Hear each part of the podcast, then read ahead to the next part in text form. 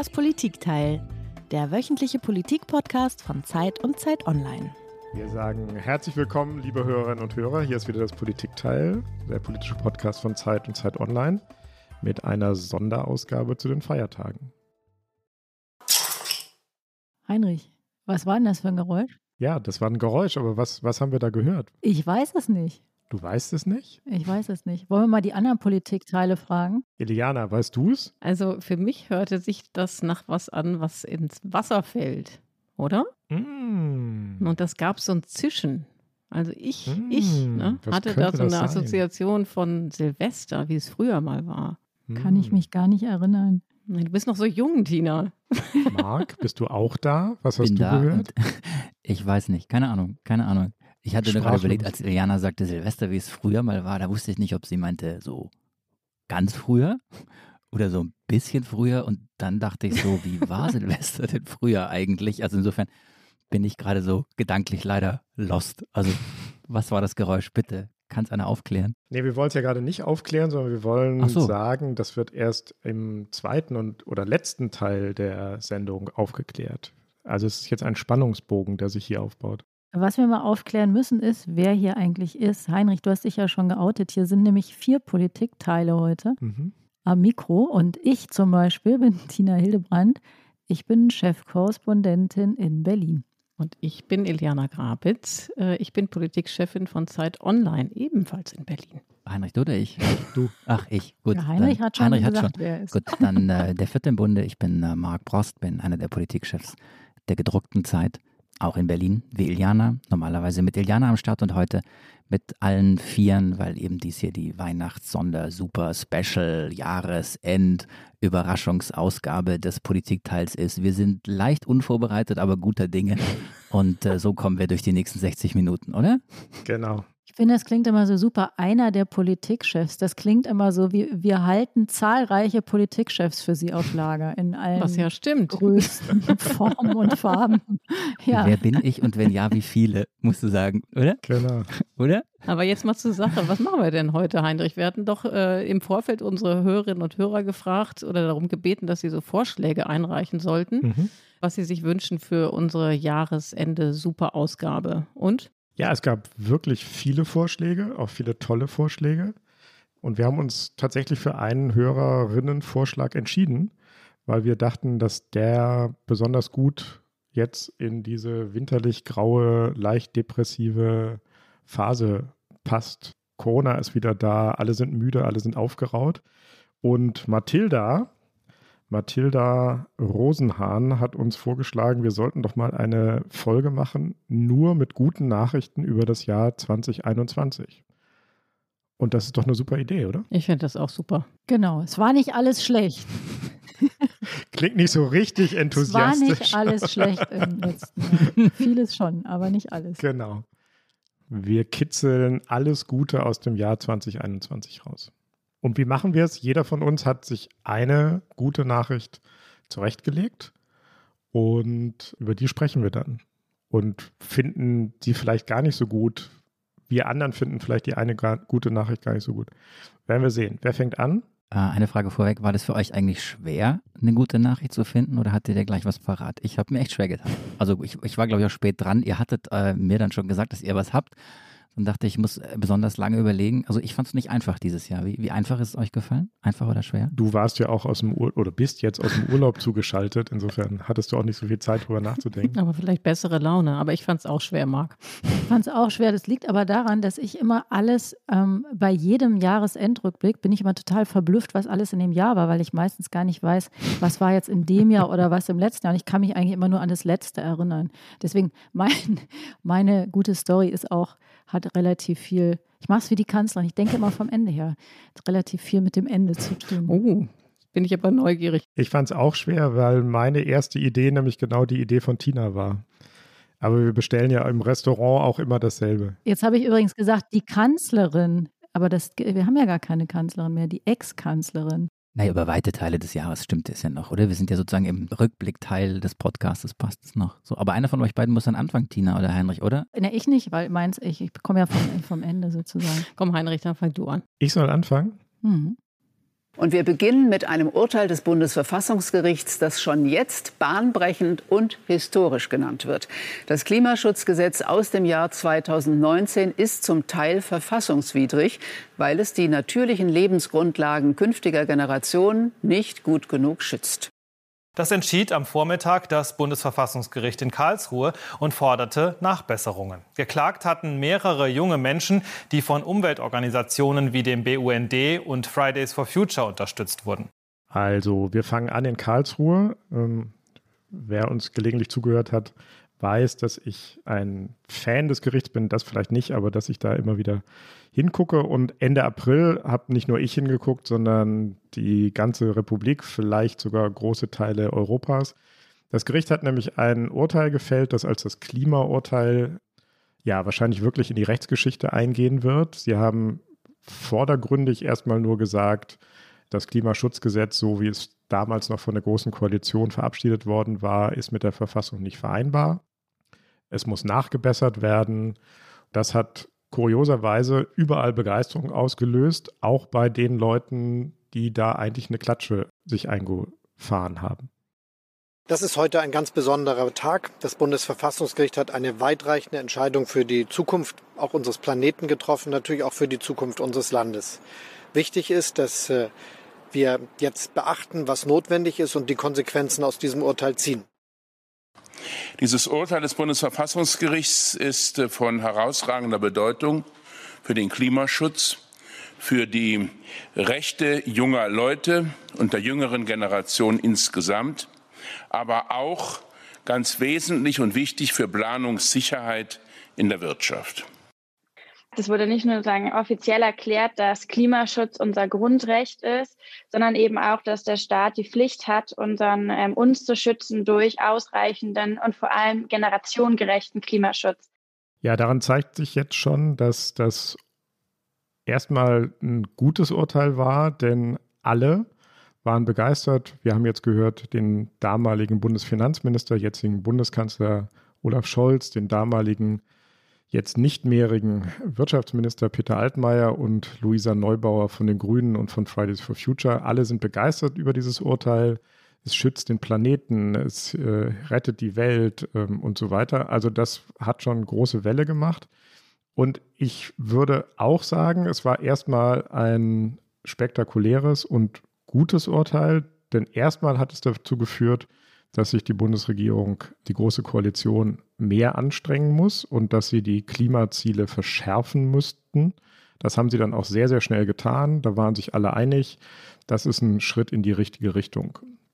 Und ich finde jetzt das Interessante an dem Urteil, dass sie hingegangen sind und gesagt haben, der Schutz der natürlichen Lebensgrundlagen, der in Artikel 20a des Grundgesetzes verbirgt ist, das ist nicht nur so Lyrik, das steht da nicht nur so, sondern das hat auch wirklich Wirkung und Bedeutung. Und die Richterinnen und Richter in Karlsruhe haben diesen äh, Leitsatz der Verfassung verknüpft mit dem Klimaschutzabkommen von Paris, wo eben drin steht, dass sich die Unterzeichnerstaaten verpflichten, bis 2050 klimaneutral zu werden und das 1,5 Grad Ziel einzuhalten.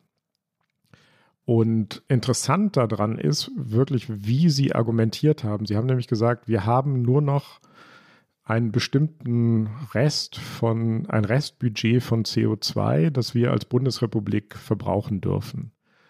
Das hat auch nicht nur das Gericht zuerst gesagt, sondern das hat im Grunde auch schon die Bundesregierung vorher anerkannt. Aber das Klimaschutzgesetz hatte vorgesehen, wir sparen bis zum Jahr 2030 in bestimmten Schritten 55 Prozent dessen ein, was wir insgesamt einsparen müssen. Und die Jahre zwischen 2030 und 2050, die hat die Politik einfach offen gelassen und gesagt, ja, was dann kommt, werden wir sehen. In der Zeit werden aber die heftigsten und schwierigsten Entscheidungen bei der Einsparung von CO2 zu treffen sein. Und die Richterinnen und Richter haben eben gesagt, so geht es nicht. Das, was die Politik da gemacht hat, geht nicht, jedenfalls nicht beim Klimaschutz. Das wird ja häufig so gemacht, dass man die schwierigen Entscheidungen in die Zukunft verschiebt. In diesem Fall haben die Richterinnen und Richter gesagt, stopp, ihr müsst die Einsparsummen, die Einsparbudgets gerecht über die Zukunft verteilen. Und da wird es dann langsam, glaube ich, auch ein bisschen problematisch an dem Urteil. Ich finde das Urteil gut, weil es die Zukunft mit in den Blick nimmt und weil es den Politikerinnen und Politikern den Weg versperrt, einfach die schwierigen Entscheidungen in die Zukunft zu schieben. Aber es hat auch eine problematische Seite, glaube ich, denn es sagt ganz ausdrücklich, die Freiheit, die wir heute leben können, die wird auch beschränkt durch die Freiheit der zukünftigen Generationen. Das ist erstmal ein super Gedanke, glaube ich. Der leuchtet auch unmittelbar ein. Das Problem könnte, glaube ich, sein, dass man heute eben nicht genau weiß, was die Zukunft bringt und dass wir heutigen jetzt schon definieren sollen, wie viel Freiheit in Zukunft möglich ist und wie viel Freiheit wir dafür abgeben müssen. Boah, wird jetzt ganz schön kompliziert. Also, das Problem ist so ein bisschen, es wird die Freiheit auch bewirtschaftet, nicht nur CO2. Und da könnte, glaube ich, auch ein Problem drin stecken. Wie habt ihr das denn mitgekriegt, dieses Urteil? Ja, ich glaube, ich fand es noch ein bisschen schwieriger als du, Heinrich. Also ich finde es immer sehr gut, wenn ähm, Regierungen gezwungen werden, das zu tun, ähm, was sie versprochen haben. Aber ich glaube, mir wäre da ein Vorschlag sympathischer, den ein Gast von uns mal hatte, Ferdinand von Schirach, der ja das Lügenuntersagen wollte in der Politik. Das fand ich erst ganz abwegig, aber vielleicht würde das auch dazu führen, dass man Politiker ein bisschen mehr daran messen kann, ob sie absichtlich nicht das bewirkt haben, was sie versprochen haben. Ich finde es tatsächlich sehr, sehr schwierig, denn wenn ein Bundesverfassungsgericht, das ist ja nicht irgendwie ein Meinungsbeitrag von einem Philosophen oder so, mit einer Zukunft operiert und das wirklich in die Zukunft als ein Instrument benutzt, ein, ein Begründungsinstrument, eine Zukunft, die logischerweise noch nicht eingetreten ist und noch nicht eingetreten sein kann und von der wir deswegen auch nicht genau wissen, wie sie aussieht. Das finde ich ein bisschen schwierig. Und was ich extrem interessant finde, sind die ganzen Debatten über Freiheit, die wir seitdem unter anderem haben. Und da finde ich, gibt es ja doch ein paar Missverständnisse. Da wird ja oft sozusagen die böse, schlechte Freiheit gegen die gute Freiheit mhm. verglichen. Ich habe immer den Eindruck, es ist manchmal ein bisschen eine Verwechslung äh, von Freiheit mit Verantwortung. Aber glaubst du denn, weil du gerade Lüge sagst, dass die Politik, also die Politik ist in dem Fall ja die Regierung, die das Klimaschutzgesetz verabschiedet hat, dass die absichtlich zu wenig gemacht haben? Oder dass vielleicht in dem Augenblick, als das Gesetz verabschiedet worden ist, nicht mehr möglich war und es fast so was brauchte wie das Verfassungsgerichtsurteil, um eine größere Legitimität für diese Klimaschutzpolitik zu bekommen, die ja nicht unumstritten ist in der Bevölkerung? Ich glaube, die haben das mindestens fahrlässig, wenn nicht sogar absichtlich gemacht, weil sie es, glaube ich, schon sehr genau wussten. Und der frühere Wirtschaftsminister Peter Altmaier hat das, wenn ich mich richtig erinnere, auch mehrfach im Grunde durchblicken lassen. Das war ja eigentlich früher immer der Weg, dass man gesagt hat, ein Ziel ist eine gute Sache und wenn das dann, wenn man sich dann, sich dann rausstellt, es funktioniert nicht, dann muss man halt ein anderes Ziel finden. Und dass das ein Prinzip ist, das hat sich eigentlich schon sehr stark ergeben, finde ich, aus dem, was jemand wie Altmaier gesagt hat. Mhm. Was meinst du, Eliana? Also ehrlich gesagt, ähm, habe also hab ich mich in viel von dem wiedergefunden, was äh, Heinrich eben gesagt hat. Ich finde es prinzipiell gut, dass äh, eben auf, aufgrund dieses Urteils jetzt nicht mehr so gut möglich ist, eben die äh, Lasten in die Zukunft zu verschieben und dass das eben auf mehrere Generationen, also quasi auch die zukünftigen Generationen mehr in Betracht genommen werden. Ne? Das finde ich grundsätzlich schon richtig. Ich habe aber auch so ein bisschen ähm, ungutes Gefühl, weil man den Eindruck hat, dass das äh, Verfassungsgericht da Politik macht. Ne? Ist das Verfassungsgericht eigentlich dazu da, Politik zu machen oder ähm, äh, wagt es sich da aus seinem eigentlich ihm angestammten Terrain heraus? Was mich aber nochmal interessieren würde, Tina, weil du eben auf äh, Ferdinand von Schirach äh, verwiesen hast, der da sagte, Lügen muss bestraft werden, wenn ich es jetzt richtig wiedergebe. Was hättest du denn dann stattdessen ähm, dir gewünscht mit Blick auf diese möglicherweise falschen Versprechungen, die die vorherigen Bundesregierungen getroffen haben? Die Idee vom Schirach war ja, dass man das im Prinzip einklagen kann. Natürlich nicht in der Weise, dass dann die Bundesregierung abgeholt und äh, in den Knast geworfen wird, aber dass es festgestellt wird sozusagen ähm, und in dem Sinne dann eben auch objektivierbar ist. Das wäre an manchen Stellen nicht gut. Man müsste natürlich sich da über Bagatellgrenzen verständigen, dass das also sozusagen muss schon äh, sich auf die großen Fragen beschränken, würde ich sagen. Hier hat die Regierung ja nicht gelogen, ne? sondern die haben, im Grunde war es Feigheit. Sie haben gesagt, mh, hm, über das, was nach 2030 passiert, da streiten wir uns jetzt mal lieber nicht, weil wir noch nicht den Mut haben oder weil wir auch noch gar nicht wissen, was bis dahin passiert. Sie haben ja nicht gelogen, sondern sie haben, sie haben das offen gelassen. Sie hat aber Instrumente beschrieben, von denen sie wusste, dass sie nicht geeignet sind, das Ziel, das sie an anderer Stelle mhm. vertraglich eingegangen sind, zu erreichen.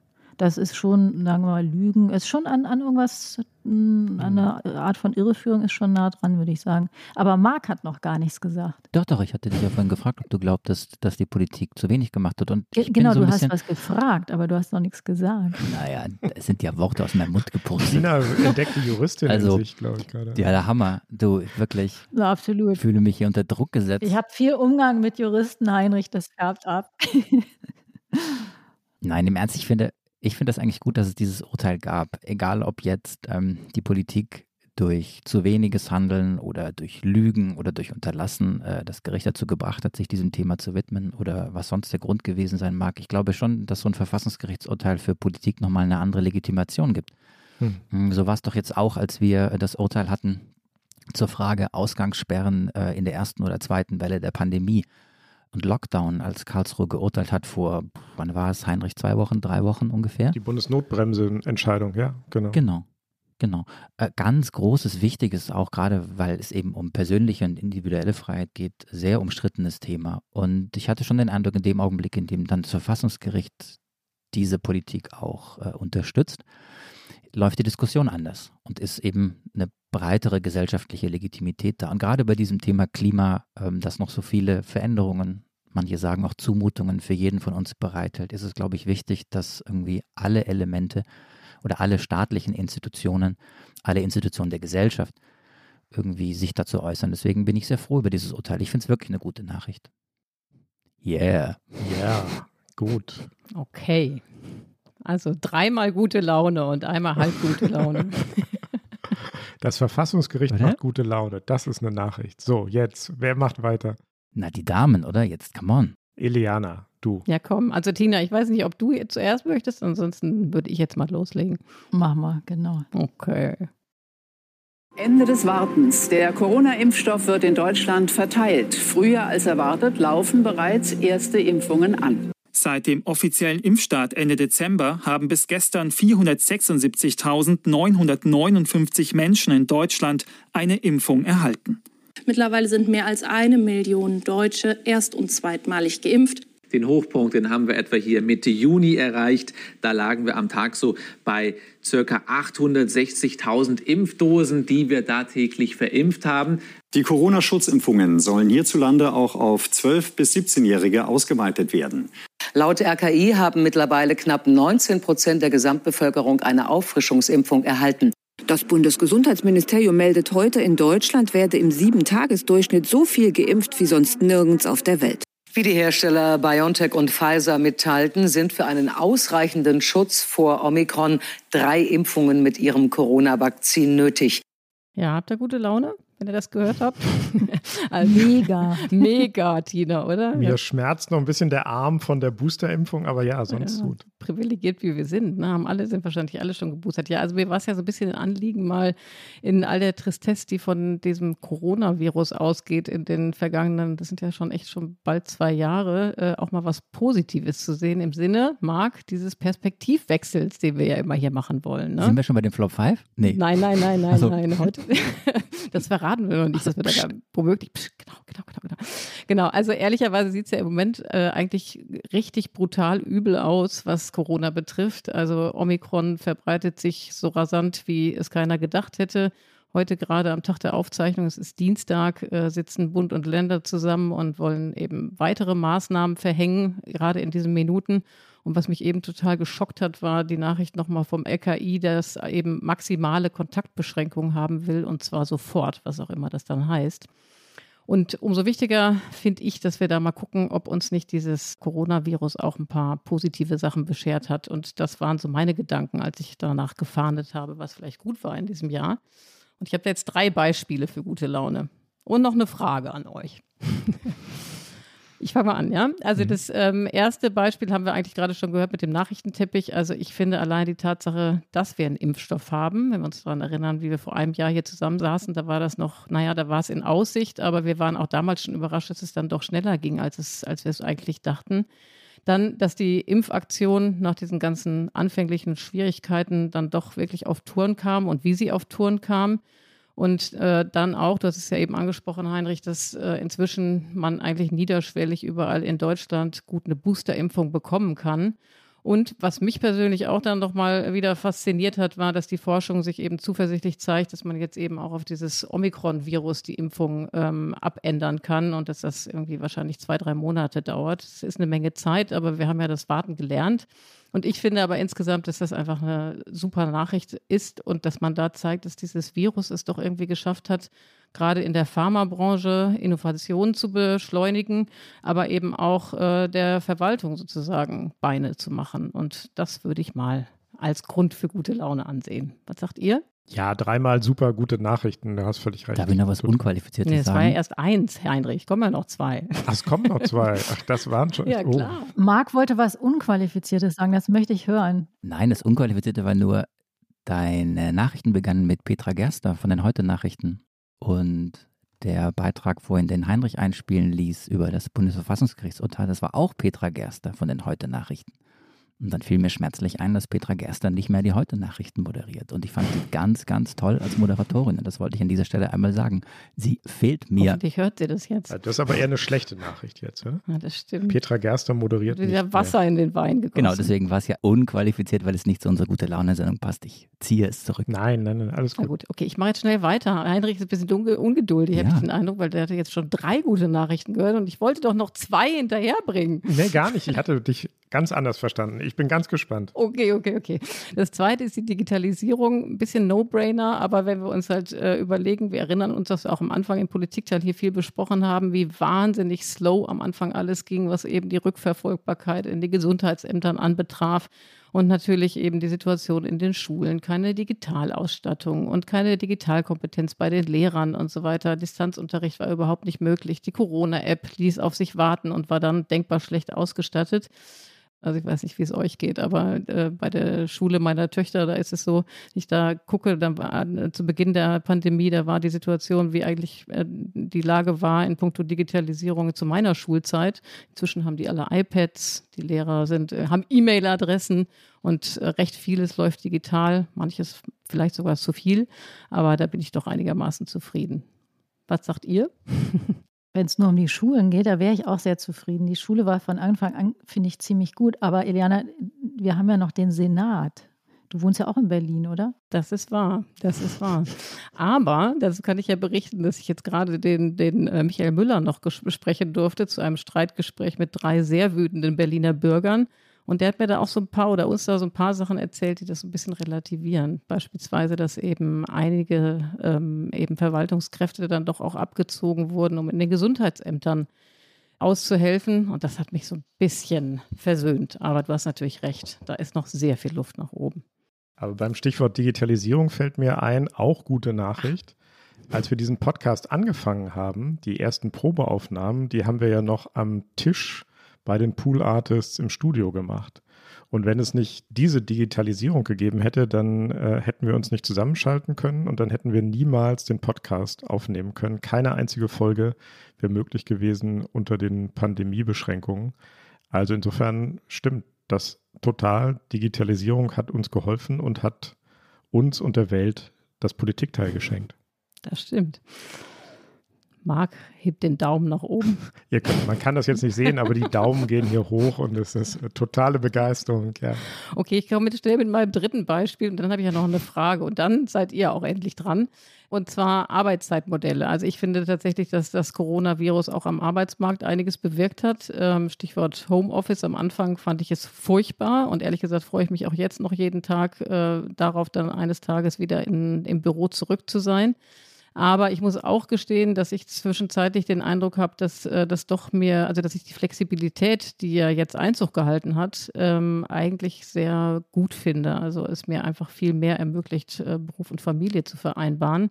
Und auch aus Firmensicht, Konzernsicht ist das ja so, weil im Grunde genommen, oder ist das wirklich ein Vorteil, was da passiert ist, weil man jetzt eben äh, deutschlandweit, vielleicht sogar länderübergreifend nach Talenten und Fachkräften suchen kann, zumindest was die Tätigkeiten im Büro äh, betrifft. Und insofern würde ich auch da sagen, dass da das Coronavirus einfach einen sehr, sehr guten Impuls gesetzt hat. Einwände? Ja, und du kannst es sogar andersrum sehen für, für all diejenigen, die vielleicht irgendwie fremdeln mit entweder Homeoffice oder mit äh, Schalten und die irgendwie mit dieser digitalen Welt nicht so zurechtkommen, die gehen jetzt wieder gerne ins Büro und haben vielleicht früher vor der Pandemie gesagt, oh, die Kollegen, die gehen mir so auf den Keks und jetzt merken sie plötzlich, wie schön es ist, doch Kollegen zu haben und wie schön es ist, auch mal wieder ins Büro zu gehen. Also insofern, ähm, selbst ähm, wenn man das Ganze mit der Digitalisierung in dem Fall oder mit dem Homeoffice nicht so doll sieht, hat es was Positives. Es ist auch extrem positiv. Ich finde, das Sortiment an Jogginghosen ist unheimlich viel besser geworden. Wirklich. Ich bin totaler Jogginghosen-Fan und ich finde, es gibt unfassbar viele gute Jogginghosen. Es, es werden immer mehr, sie werden immer besser und sind ja auch jetzt gesellschaftlich akzeptiert. Ne? Also ja, aber auch nur, weil Karl Lagerfeld tot ist, oder? Weil der hat doch gesagt, war der das nicht, der gesagt hatte, wer genau. die Jogginghose trägt, hat die Kontrolle über sein Leben verloren? Genau. Ich weiß nicht. Das altes Denken, da sind wir jetzt drüber weg. okay. Und in was für Zoom- und Videocalls seid ihr, wo man die Jogginghose sieht? Also das verstehe ich noch nicht genau. Man sieht ja nur seine eigene, Heinrich. Ach so. Oder? Ich habe auch nie eine an. Das ist die innere Jogginghose, die ich da meine, Heinrich. Okay, ich bin da übrigens ehrlich gesagt eher anderer Meinung. Ich finde dieses ganze Homeoffice-Ding äh, nicht so toll. Ich bin viel lieber im Büro. Ich sehe, dass das bei vielen dazu führt, dass es überhaupt keine Trennung mehr zwischen Arbeit und Freizeit gibt. Und ich glaube, für viele war es eine wahnsinnige Belastung, von zu Hause aus arbeiten zu müssen und gleichzeitig die Kinder zu betreuen, weil die nicht in die Schule gehen konnten. Das war mörderhart. Also so einen kleinen Grauton würde ich da mit Wenn du rein. Sagst, ich glaube, Heinrich, ich glaube, wir können sogar sagen, wir wissen, wir, wir wissen, es. Ja, wir wissen es. Aber der Punkt, genau, also das würde ich sofort unterstreichen, aber es geht ja darum, dass die Kinder dann irgendwann wieder in der Schule und der Kita sind und man sich die Wege spart und wenn, ne, und dann ist es eben doch, vereinfacht es ein wenig die klar, Vereinbarkeit. Klar. Aber was die Entgrenzung von äh, ja, Bürozeiten und Arbeitszeiten angeht, da wäre ich dann auch wieder total bei dir. Apropos ähm, Vereinbarkeit oder Nichtvereinbarkeit von Familie und Beruf, seid ihr auch so große Fans unserer neuen Bundesfamilienministerin?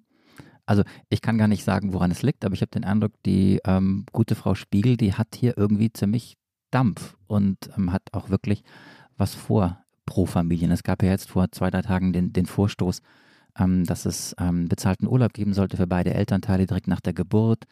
Und sie scheint noch viel mehr auf der Pfanne zu haben. Also gerade für Familien finde ich das eigentlich eine gute Entwicklung. Ging mir auch so. Also man ist natürlich die Frage, was davon dann wirklich umgesetzt wird, aber ich hatte genau denselben Impuls, dass ich dachte, wow, also kam, also auch diese Pflegezeit, ne, bezahlte Pflegezeit ist, glaube ich, auch wirklich nicht zu unterschätzen, was das bedeutet. Äh, und eben auch die Sache, dass sie Ausweitung des Eltergelds daran knüpfen möchte, dass äh, Männer tatsächlich auch mehr zu Hause bleiben, finde ich eigentlich auch das richtige Signal. Also mir ging es ähnlich, ich hatte das Gefühl, auf den ersten Metern gingen da sehr gute Impulse von aus. Aber was ist jetzt deine Frage, Liana? Ich bin ganz gespannt. Ja, genau. Meine Frage ist, die würde ich gerne einleiten mit einer Erinnerung an einen äh, Politikteil, Marc, was wir zusammen hatten mit äh, Walter Kohl, also dem Sohn des verstorbenen Bundeskanzlers, Ex-Bundeskanzlers Helmut Kohl.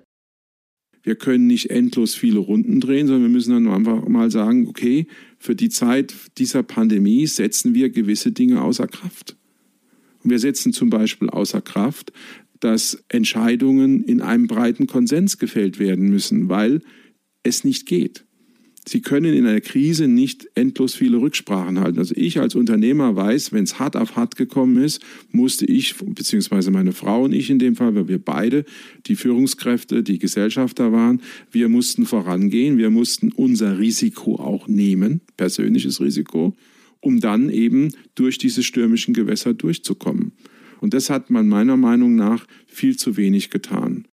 Ja, also das war wie schon gesagt Walter Kohl, den hatten wir ja, glaube ich, im Frühjahr zu Gast, Marc. Ne? Darum, damals ging es ja um die Krise der CDU. Wir erinnern uns, äh, ich glaube im März war das da, äh, war gerade die Maskenaffäre publik geworden und ähm, ich glaube, wir haben da noch nicht geahnt, dass die CDU so tief fallen würde, wie sie es dann am Ende getan hat. Aber ich fand es interessant, wie er eben aus Unternehmersicht auf die äh, Corona-Bekämpfung schaute, ähm, vermisste die Führungsstärke, fand die Warte äh, wirklich spannend. Und ich habe mich jetzt oft gefragt, mit Blick auf die, äh, die Lektionen oder die, die positiven Impulse, die dieses Coronavirus dann eben auch gegeben oder entfaltet hat, ob auch bei der Politik ein Umdenken stattgefunden hat. Und mein Eindruck war jetzt eigentlich in den ersten Wochen der Ampelregierung, dass das mit ein bisschen Verzögerung vielleicht, aber gar nicht so schlecht lief. Also ich fand dieses Signal, dass dieser Expertenrat, auch dieser divers besetzte Expertenrat einberufen wurde, das fand ich ein gutes Zeichen. Genauso ehrlich gesagt auch, dass der Karl Lauterbach zum Gesundheitsminister gemacht wurde, nämlich jemand, der wirklich was von seinem Fach versteht und sich nicht erst einarbeiten muss. Jetzt bin ich auf diese letzten Meter ein bisschen unsicher geworden, also äh, weil wir uns natürlich jetzt auch in einer schwierigen Situation äh, befinden. Vor Weihnachten, äh, Lockdown steht womöglich wieder an. Wie empfindet ihr das? Also habt ihr das Gefühl, dass da das Virus auch politisch betrachtet sozusagen als disziplinierender Faktor ähm, gewirkt hat? Hm, wie meinst du das denn mit dem disziplinierenden Faktor? Also meinst du, dass man nicht zu kompliziert ist, oder? Genau, nicht zu kompliziert, nicht zu lange nachdenken. Das war im Grunde genommen die Kritik, die der Walter Kohl geübt hatte. Ne? Also, dass in so einer Situation der, der absoluten Krise es eigentlich fehlte, dass jemand äh, da war, den Mut hatte, tatsächlich auch Entscheidungen durchzusetzen ohne zu lange zu zögern. Ja, und äh, das würde ich mir tatsächlich auch wünschen und frage mich, ähm, ob ihr die Signale da ebenso optimistisch gedeutet hat, wie, wie ich jetzt in diesen ersten drei, vier Wochen. Ich finde das, was der Walter Kohl sagt, äh, ebenso richtig wie Wohlfall, weil das natürlich die typische Kritik von Unternehmern ist. Und jeder ist natürlich immer froh, wenn Hürden abgebaut werden. Wenn man aber der Inhaber von Rechten ist, dann ist man natürlich auch wahnsinnig empört, wenn das abgebaut wird. Deswegen ist es immer so eine schwierige Sache, finde ich, mit diesem spontan und mal fünf gerade sein lassen und so. Das ähm, heißt eben, dass auch auf ganz viele Rechte und so verzichtet wird. Ich habe nicht so den Eindruck, dass das die Koalition jetzt so sehr beschäftigt hat oder, oder geprägt hat. Also was denen natürlich klar ist, ist, dass diese Pandemie wie so, ein, wie so ein Mühlstein vor der Höhle liegt, in dem Sinne, dass wenn sie, also wenn sie die nicht gut bearbeiten, dass dann im Grunde das Vertrauen für, die, für das riesenkomplexe Thema Klimawandel und äh, bekommen wir die Einhaltung der Klimaziele hin, dass das natürlich ähm, dann nicht da ist und, oder auch für andere große Projekte. Also da habe ich eher den Eindruck, dass, dass dieser Zusammenhang hergestellt wird.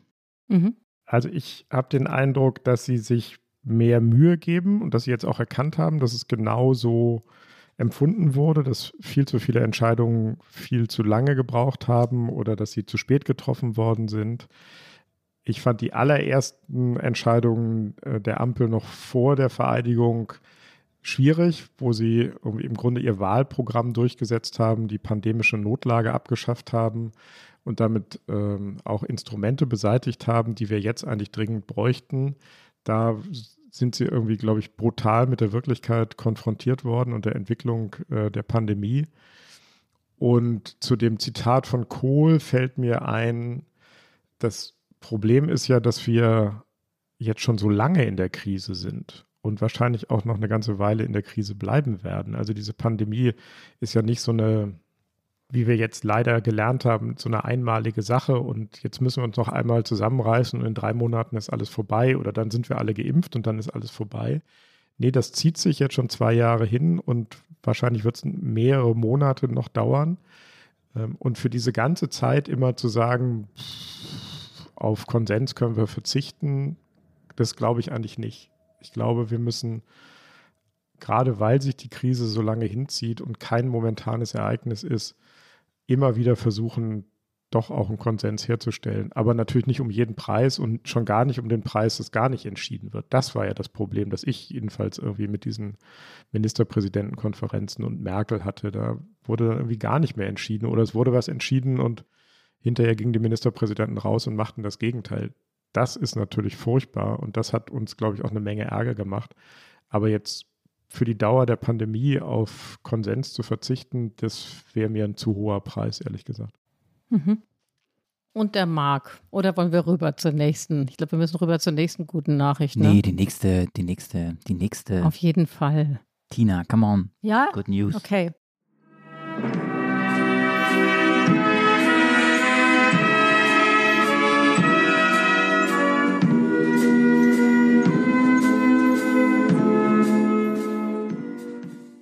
Ja, ihr lieben Politikteile, für uns soll es auch rote Rosen regnen. Ne?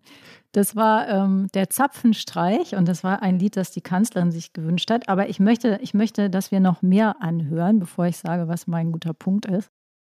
Und dann werde ich vielleicht versuchen, was zu lesen. Dann werden mir die Augen zufallen, weil ich müde bin. Und dann werde ich ein bisschen schlafen. Und dann schauen wir mal, wo ich auftauche.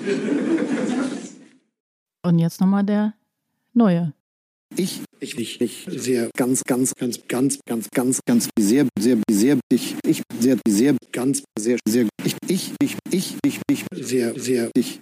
Ja, das war einmal die äh, tiefenentspannte Kanzlerin, die jetzt äh, ausschlafen geht und dann äh, in würdevolle Bedeutungslosigkeit zu entschwinden, wie auch einer unserer Gäste Professor Korte immer sagt. Der stellt sich das so als Ziel vor. Und dann war das Olaf Scholz. Mir ist aufgefallen, Olaf Scholz sagt immer ganz, ganz, ganz, das wird eine ganz, ganz bedeutende Regierung und das wird ein sehr, sehr wichtiges Gesetz. Und er sagt auch sehr oft ich. Mich erinnert das immer so ein bisschen an mich selbst. Früher, wenn man, ähm, wenn man die Kinder schimpfen muss, aber man ist, hat so ein bisschen Schwierigkeiten, auf Betriebstemperatur zu kommen. Und dann sagt man immer, ich werde jetzt wirklich wütend. Und man muss es so dazu sagen, so ein Schild dran machen ich, ich bin jetzt wirklich wütend, weil sonst würde es nämlich keiner merken. So ist es bei Scholz auch. Und warum wir das nochmal hören sollten, hat zwei Gründe. Zum einen haben wir ja jetzt diesen Wechsel, den wir lange besprochen haben, nach 16 Jahren erlebt. Den, den für viele schon gar nicht mehr vorstellbaren Wechsel von Angela Merkel zu Olaf Scholz.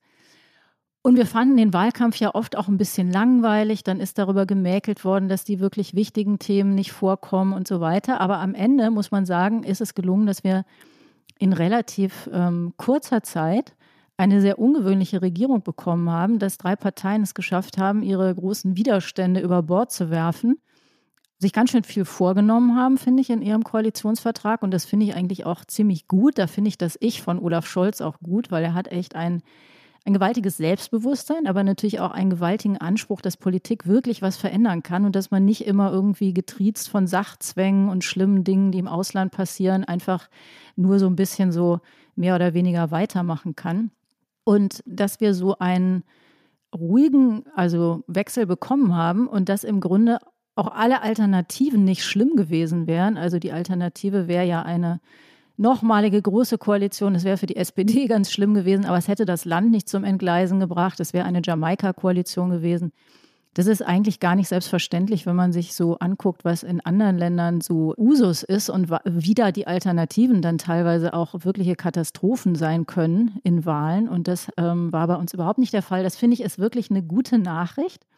Und warum ich aber auch den Zapfenstreich nochmal hier aufgefahren habe, ist, weil ich, ich finde, dass diese Auswahl von Angela Merkel, sie hatte sich ja außerdem das Lied gewünscht, ähm, Du hast den Farbfilm vergessen, die ist irgendwie nicht genug besprochen worden. Da, also das finde ich erstaunlich, da gibt es ein totales Deutungsdefizit. Also da hätten sich früher, hätten wir uns da wochenlang drüber gebeugt, was sie sich dabei gedacht hat, warum sie sich die roten Rosen gewünscht hat. Und ähm, das möchte ich jetzt von euch mal wissen, was ihr euch dazu denkt. Ja, wie erklärst du dir das, dass es dieses Deutungsdefizit gab?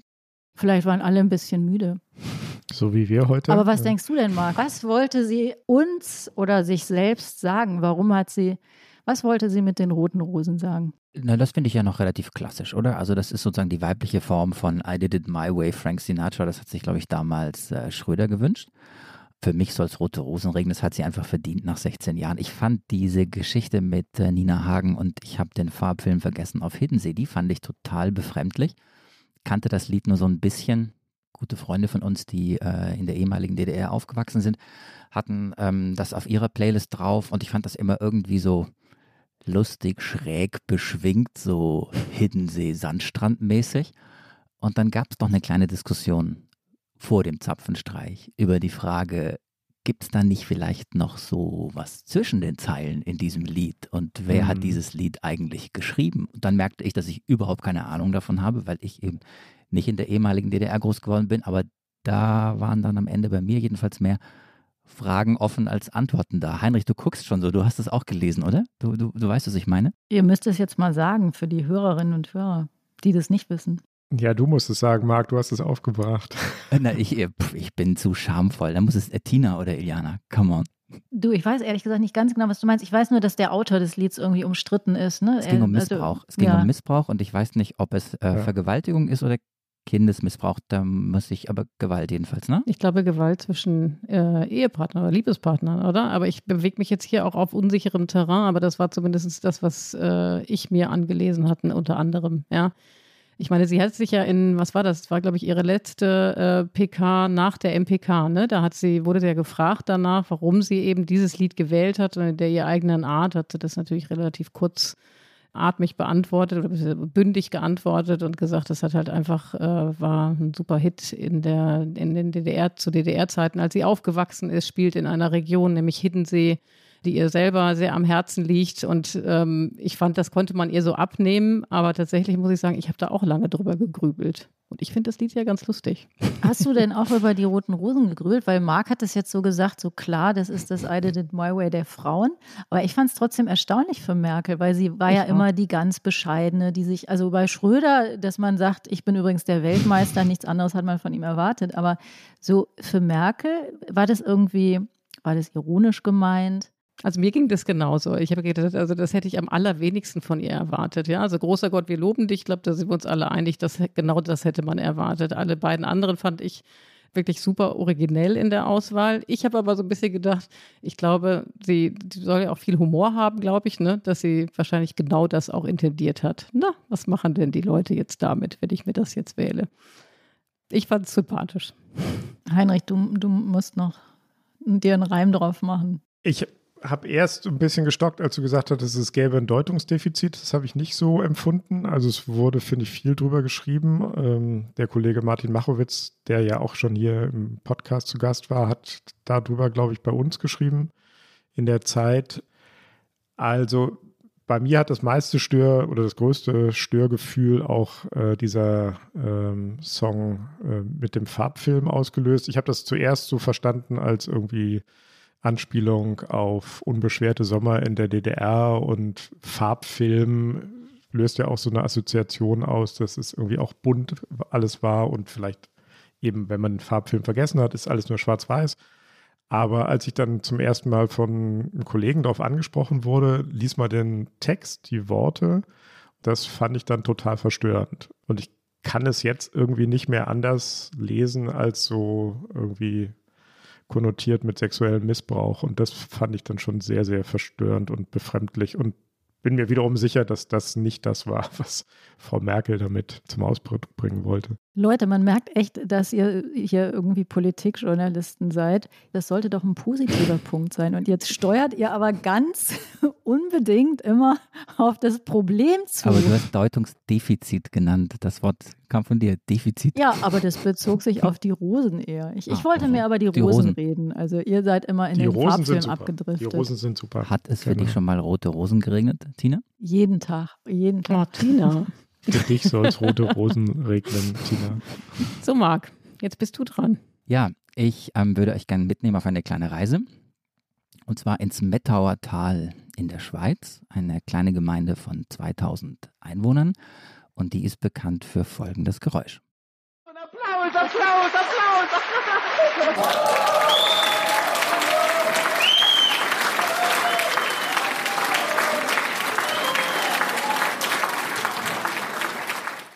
Genau, weil im Mettauertal in der Schweiz hatte der Gemeinderat die Schnauze voll von schlechten Nachrichten, hat 25.000 Euro in die Hand genommen, also es waren natürlich Schweizer Franken, aber umgerechnet 25.000 Euro. Und hat eine ehemalige Telefonzelle, die sowieso keiner mehr benutzt hat, umgebaut. Und das ist jetzt die weltweit erste Schulterklopfmaschine. Das heißt, wenn es mir mal so richtig schlecht geht und ich den Eindruck habe, es gibt zu wenig Lob in der Welt und zu wenig gute Nachrichten, dann kann ich äh, zu dieser Schulterklopfmaschine gehen, die einem nicht auf die Schulter klopft, also da fährt dann kein Roboterarm aus und macht so tätschel, tätschel, tätschel, sondern da gibt es ein Touchscreen und ich kann eingeben, was ich heute gemacht habe, Politikteil aufgenommen oder, weiß ich nicht, Geschirr gespült, Sohn aus der Schule geholt oder vielleicht auch sonstige Heldentaten vollbracht. Ähm, und wenn mir keine Heldentat einfällt, die ich gemacht habe oder keine gute Tat, dann gibt der Touchscreen mir verschiedene Sachen vor. Also zum Beispiel, ähm, ja, keine Ahnung, der Nachbarin geholfen, die Einkäufe nach Hause zu tragen und dann drücke ich auf Bestätigen und dann kommt nochmal dieses Geräusch. Applaus, Applaus, Applaus!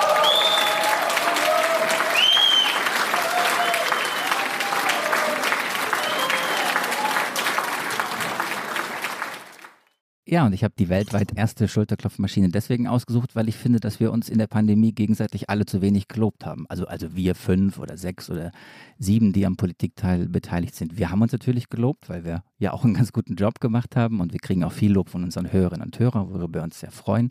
Aber generell, finde ich, wird in der Gesellschaft ähm, zu viel gemeckert, es wird äh, zu viel genölt, es wird zu viel genörgelt und es gibt einfach zu wenig Lob. Mir geht es als Journalist so, dass ich ganz ungern mittlerweile nur noch auf Twitter unterwegs bin, weil ich den Eindruck habe, dort wird gemeckert. Ich habe den Eindruck, dass in Talkshows, ähm, vielleicht ist das auch das Wesen von Talkshows, gerade in der Pandemie, eher versucht wird, nochmal einen Streit oder eine Kontroverse anzuzetteln, obwohl man sich vielleicht an ein paar Punkten auch einig wäre. Und dann dachte ich, vielleicht ist meine Sicht jetzt auch zu nörgelig und zu meckerig, also frage ich doch mal Carlotta, die uns auch in dieser Folge wieder geholfen hat, äh, Töne rauszusuchen und generell ähm, Dinge zu recherchieren, ob sie nicht einfach mal Lob raussuchen könnte, Lob, das sich Politiker oder Talkshow-Gäste gegenseitig gegeben haben in diesem Jahr. Und Carlotta, du bist zugeschaltet. Vielleicht kannst du kurz mal sagen, welches bahnbrechende Ergebnis du erzielt hast bei deiner Recherche. Ja, also bahnbrechend war es leider nicht. Ich glaube, dein Gefühl ist da ganz richtig, Marc. Die Spezies der lobpreisenden Politikerinnen äh, in Deutschland ist sehr rar. Zumindest war sie das 2021. Und ich saß gestern wirklich ein paar Stunden daran, nur danach zu gucken, ob es denn überhaupt Politikerinnen gibt, die in der Öffentlichkeit äh, ihre Kollegen loben. Und das passiert kaum. Also wir wissen natürlich nicht, was hinter verschlossener Tür passiert, aber äh, auf der Bühne wirklich kaum. Aber du hattest dann eine Idee, du hast noch irgendwas rausgesucht, ne? Brilliant. Superb. Therefore, all there is to say is well done.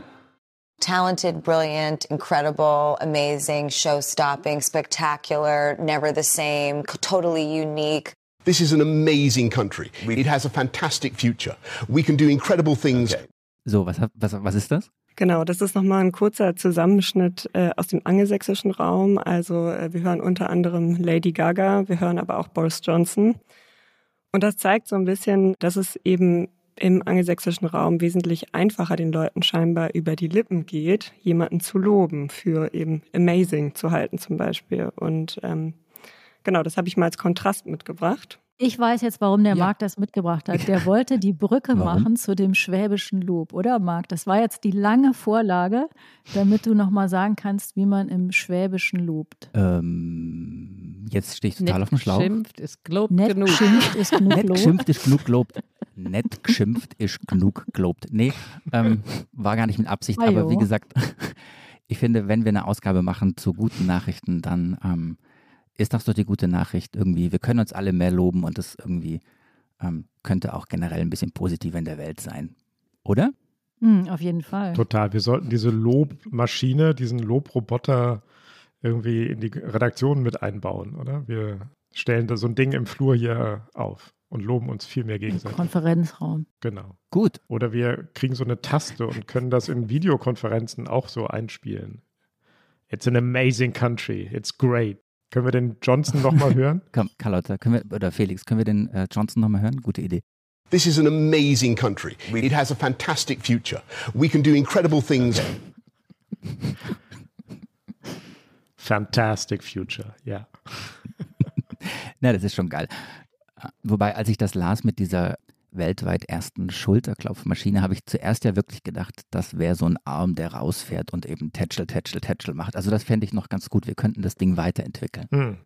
Das stimmt. Oder? Mhm, genau. Und wir können so dem Olaf Scholz so ein paar Amazings irgendwie. Das habe ich mich genau aufpacken. auch gerade gefragt. Stellt euch mal vor, ganz, Olaf ganz Scholz sehr, sehr. sagt, dies ist ein fantastisches Land, wir haben eine großartige Zukunft. Klingt irgendwie gleich komisch, oder? Ja, wir müssen uns dran gewöhnen. Also wenn ich sage. Ach, ich kann es mir vorstellen. genau. Du kannst es dir vorstellen, Tina? Mhm, auf jeden Fall. So. Leute, wir müssen, glaube ich, jetzt äh, uns der, der, den Prognosen widmen, dem prognostischen Teil unseres Podcasts. Genau. Dazu haben wir ja hier, äh, hat, hat unsere zauberhafte Kollegin Kirsten Arasin uns mit ähm, Zinn-Gießsets ausgestattet, weil Bleigießen macht man ja nicht mehr. Das ist ja giftig und ähm, wir machen das hier natürlich alles sehr korrekt. Und jetzt, jetzt die Kerze ähm, anmachen, oder wie? Werden wir hier gucken. Jetzt musst du die Kerze anmachen und dann musst du dieses Löffelchen nehmen, was hier jeder von uns hat. Und dann gibt es da so ein kleines Zinnschweinchen oder was gibt es noch? Ein Schweinchen und noch irgendwas. Du hältst das über die Kerze. Es schmilzt hoffentlich und dann. Ähm, Aber machen wir alle gleichzeitig oder machen wir nacheinander? Marc, sag mal, habt ihr im Schwäbischen Habt ihr da nicht sowas? Hast du da noch nie irgendwie so Bleigießen? Nee, ich bin hier nicht? totaler Zinn, Gieß, Blei, Fuß. Anfänger. Machen wir das jetzt alle parallel hier? Ja, das machen wir jetzt parallel. Aber was hast du denn jetzt genommen? Ich habe hier vier Sachen zur Ich habe hier Auswahl. eine Sektflasche, die Genau. werde ich jetzt hier über. Genau, es gibt eine oh, Sektflasche, bei mir schmilzt nichts. Ich habe den Pilz. den Pilz. Dann gibt es noch ein Schwein. Ich habe was, das sieht aus wie eine Ananas oder Elefant. so. Nein, das ist die Sektflasche, die Heinrich auch hatte. Ach so. Ananas. Aber die schmilzt Ja. nicht. Oh Gott. Bei mir schmilzt gar Tja, nichts. liebe Hörerinnen und Hörer, diese. Woche wird der Politikteil, das Politikteil wird vier Stunden dauern, davon drei Stunden, bis das Zinn geschmolzen ist. Das hält man jetzt hier Ah, so drüber. doch, doch. Ja? Das dauert lange und dann wird es auf einmal flüssig. Sieht jetzt aus wie der Terminator. Und was mache ich dann? Also wenn der, Term, ne, wenn der Terminator, wenn der so sich mit dem Asphalt verbindet. Ja. Sowas passiert jetzt bei mir. Ich weiß nur, dass es stinkt. Stinkt es auch, wenn der Terminator sich mit dem Asphalt verbindet?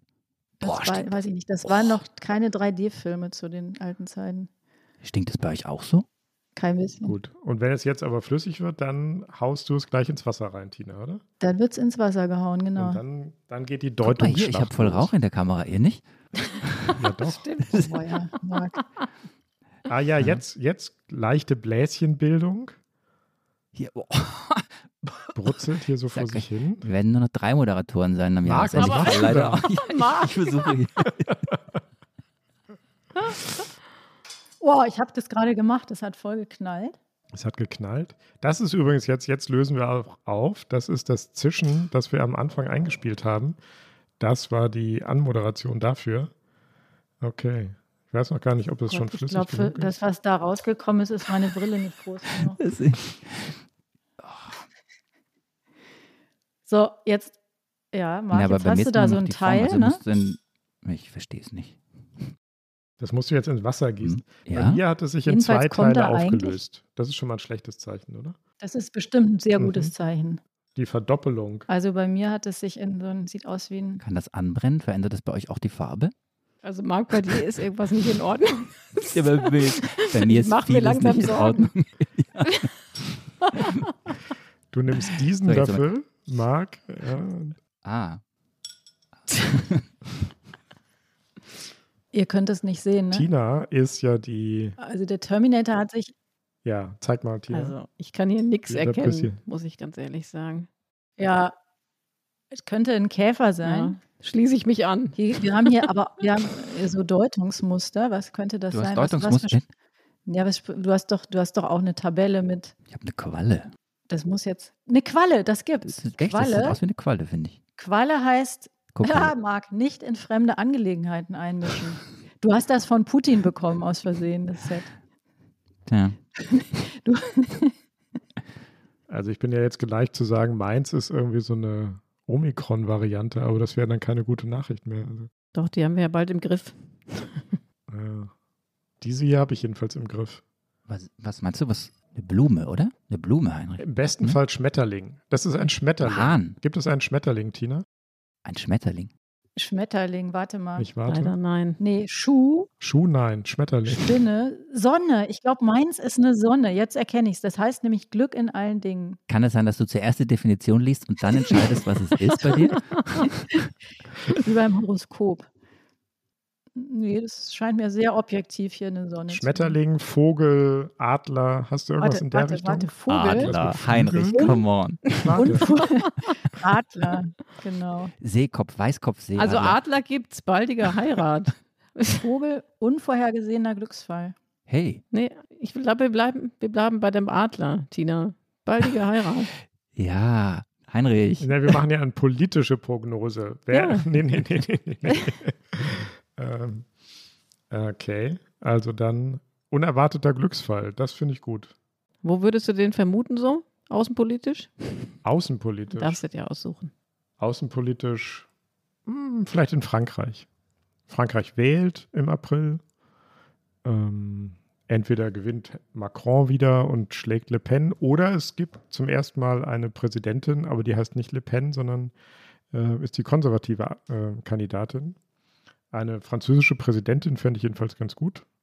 Und eine Wiederwahl von Herrn Macron fände ich auch gut. Das wäre ein fast unerwarteter Glücksfall. Aber dann hättest du sicher ein Baguette oder so bekommen. Aber Entschuldigung, Klischee, Klischee. Das darfst du jetzt nicht wieder zerreden, Tina. Nein, nein, also nein, stimmt. Marc, was und ist Eliane? Ne, ich hatte doch die Qualle. Du hast doch gesagt, nicht in fremde Angelegenheiten einmischen. Das war doch quasi tatsächlich hier außenpolitisch. Also, schon. Ja, stimmt, das haben wir schon Ja, ausgedeutet. ja genau, das okay. war total easy. Genau. Und Iliana sagt gar Also nichts. ich, ich bin hier leider echt, ja, ich bin total verwirrt. Also äh, hier, ich will euch das mal zeigen, aber ihr seht es, glaube ich, nicht, ne? Hier.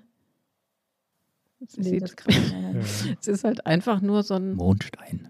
Sieht wie so ein Ja. Kieselstein Warte aus. mal, Ja, oder wie so eine Nuss vielleicht oder wie so ein Mond. Nüsschen. Stein gibt es doch bestimmt. Stein heißt, äh, warte, auch, auch, das ist ja langweilig, auch Glück in der Liebe. Stein? Das verspricht eine harmonische Koalition wahrscheinlich oder so. Genau, also ich glaube, da deuten auf jeden Fall die Zeichen hin. Passt jedenfalls alles zum Hauptthema gute Nachrichten. Ansonsten könnte ich noch anbieten, Nuss, Vorhaben gelingt. Nussvorhaben gelingt. Das ist ein absoluter positiver Podcast hier. Das ist äh, absolut hierdurch Mhm. confirmed und bewiesen. Das Aber neue du Jahr musst wird jetzt noch sagen, was du hast, Tina. Naja, ich hatte doch die Sonne. Die Sonne, die heißt äh, Glück in allen Dingen. Also besser geht's. Ist ja nicht zum Aushalten hier.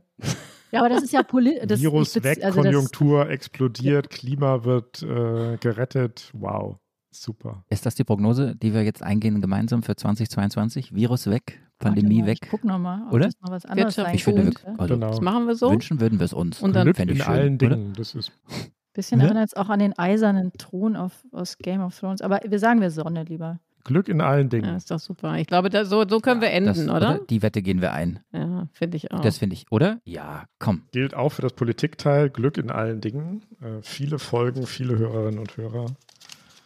Endlose Erfolge. So, Mhm. Glück in allen Dingen. Sowas, genau. Carlotta guckt so ein bisschen skeptisch, aber nein, jetzt strahlt sie auch. Nachdem wir jetzt prognostisch unterwegs sind, müssen wir uns noch genau. Wollten wir noch können die uns leider Wetten den kleinen auflösen oder Rückblick nicht? auf unsere Nein. Wetten nicht ersparen, oder? Haben wir versprochen. Und das wahrscheinlich, da du das so anmahnst, Tina, ahne ich, wer gewonnen hat. Nee, ich, ich glaube, ich, ich gewinne eigentlich nie Wetten. Stimmt. Glück in allen Dingen, Tina. In allen Dingen. Ja, aber das geht ja leider erst nächstes Jahr los. Aber hat denn irgendjemand Nee, protokolliert? Weiß jemand wirklich noch, was wir gewettet haben? Carlotta hat aufgepasst. Ich würde auch sagen, Ja. Carlotta fasst zusammen, oder? Macht ein kleines Resümee unserer vier Wetten und der Ergebnisse. Genau, was waren nochmal die Wetten? Also wir haben gewettet äh, bei unserer Folge vor der Bundestagswahl, ob die Grünen über 15 Prozent kommen. Da hat äh, Iliana gesagt, dass sie das schaffen werden. Marc hat dagegen gehalten, äh, glaubte, dass sie unter 15 Prozent, ähm, ziemlich genau sogar bei 14 Prozent sein werden. Und hat auch einen Wetteinsatz gefordert mit Iliana, nämlich eine gute Flasche Wein, Weißwein, sobald ich mich, soweit ich mich richtig erinnere.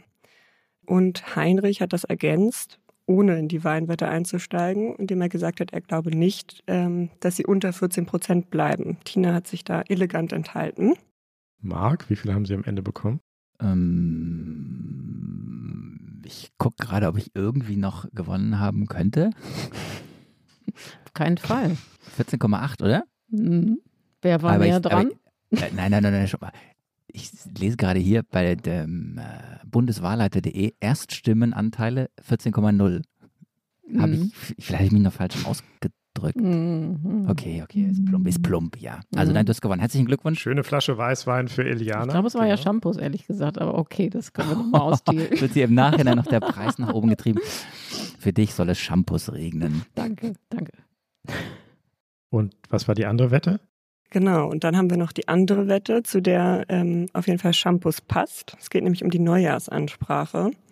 Und da hat Heinrich gewettet, dass Merkel die Neujahrsansprache 2021 noch halten wird, nämlich als geschäftsführende Bundeskanzlerin.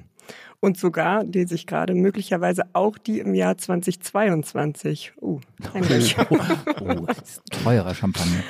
Mhm, teurer Champagner.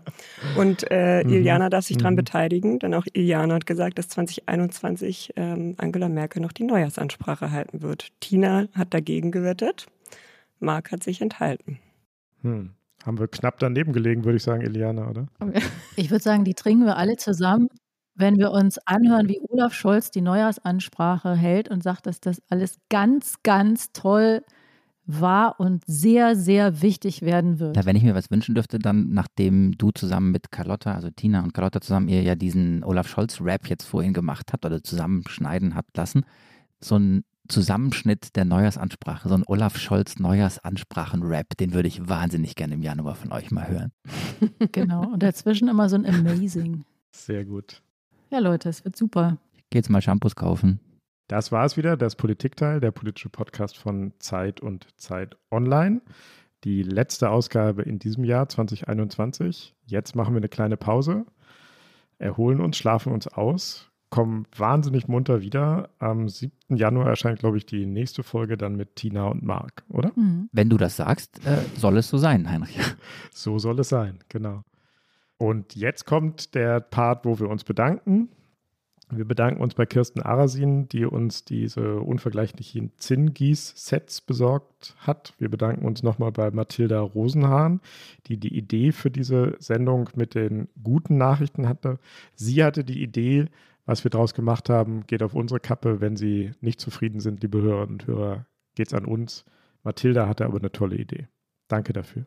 Ja, und wir bedanken uns außerdem natürlich bei Carlotta, die ja auch zu hören war in dieser Folge mal wieder, und bei Christina Plett, die mit Carlotta sich abwechselnd und uns hilft und auch eine große Stütze für uns geworden ist in ganz kurzer Zeit. Und natürlich bei den Pool Artists, unserer tollen Produktionsfirma. Genau, Tassen gibt es heute keine. Die haben wir, glaube ich, alle schon. Deswegen gibt es heute auch keine Adresse für die Tassen. Außerdem fällt mir gerade ein, es gibt gar keine Tassen mehr, sondern ab äh, sofort ja den berühmten Coffeebecher to go, den dann ab der nächsten Folge wieder auch ähm, für den Gast, den wir dann haben werden. Und an dieser Stelle bleibt mir, glaube ich, nur noch übrig, Tschüss zu sagen. Gelobt haben wir uns, glaube ich, genug, oder Marc? Insofern würde ich sagen. Wir könnten nochmal diese Schulterklopfmaschine ja, ja, hören, genau, oder? Genau. Also ich glaube, die brauche ich noch. Das ist geile Idee. Tschüss, schöne Tschüss. Feiertage, gutes neues Jahr. Tschüss. Tschüss, tschüss. Und jetzt noch die Raketen. Hier gilt das Böllerverbot nicht im Politikteil.